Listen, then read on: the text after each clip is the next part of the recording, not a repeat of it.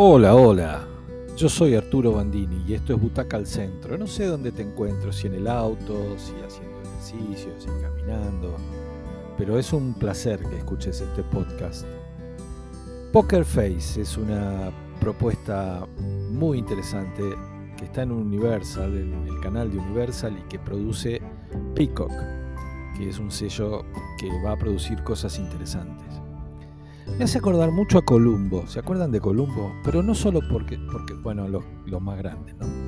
No solo porque el personaje, en este caso ni siquiera es policía, vuelve y vuelve sobre la gente hasta exasperarlas, siempre bien enfocado en los culpables, sino también por la estética de los títulos, la banda de sonido. Cuando la vean me van a dar la razón. Natasha Lyon es la estrella excluyente de esta historia, la de muñeca rusa para los que la vieron. Ella es Charlie Cale, una mujer bastante desordenada, muy expansiva, quilombera, que tiene un don. Miren esto, una bendición, se puede decir. Ella puede darse cuenta si alguien miente con solo mirarlo. Y cuando miente no lo puede ocultar, dice bullshit enseguida. Vive en Las Vegas. Y eso quiere decir que con ese don ya jugó y ya ganó en los casinos.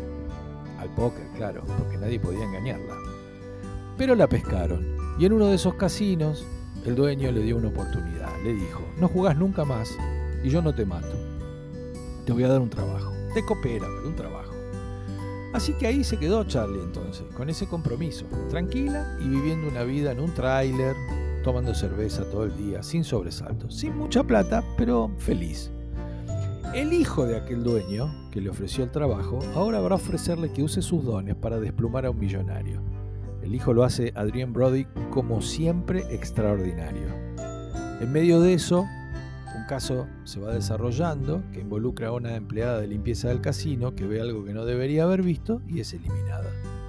Eso desemboca en un problema, ya que Charlie se va a dar cuenta. Cuando le pregunte al personaje de Brody y a su guardaespaldas si fueron ellos y si ella está en lo cierto cuando les dice lo que cree que pasó, los dos le mienten.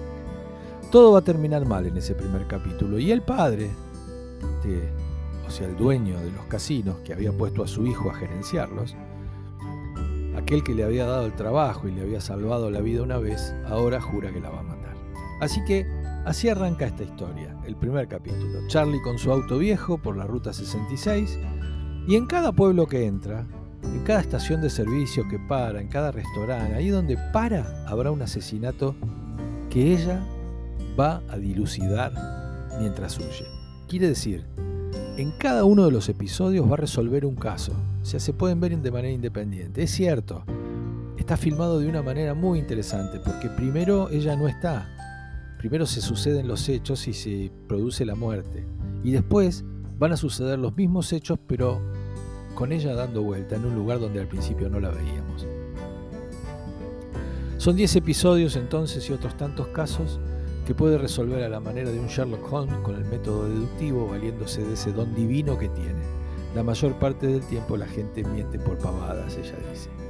El tono es irreverente, es fresco, nunca hay nada que tomarse demasiado en serio, ni siquiera los asesinatos, porque además siempre ocurren de manera algo rara, grotesca.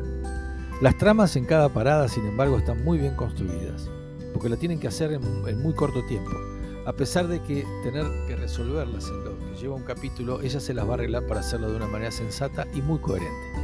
En cada capítulo, además, los actores invitados son increíbles, haciendo papeles a veces alejados de los estereotipos que conocemos de ellos, lo que la hace más atractiva todavía. Van a estar Ellen Baker, Berkin, Hon Chao, Joseph Gordon-Levitt, Ron Perlman, Chloe Sevigny, Nick Nolte, Luis Guzmán, además de, por supuesto, Brody.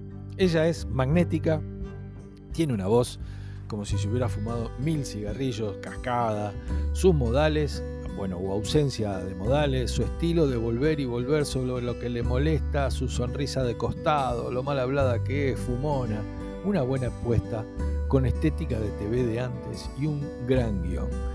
Poker Face entonces es muy divertida, los va a hacer pensar un poquito y es una serie de siete butacas. Búsquenla y que la disfruten.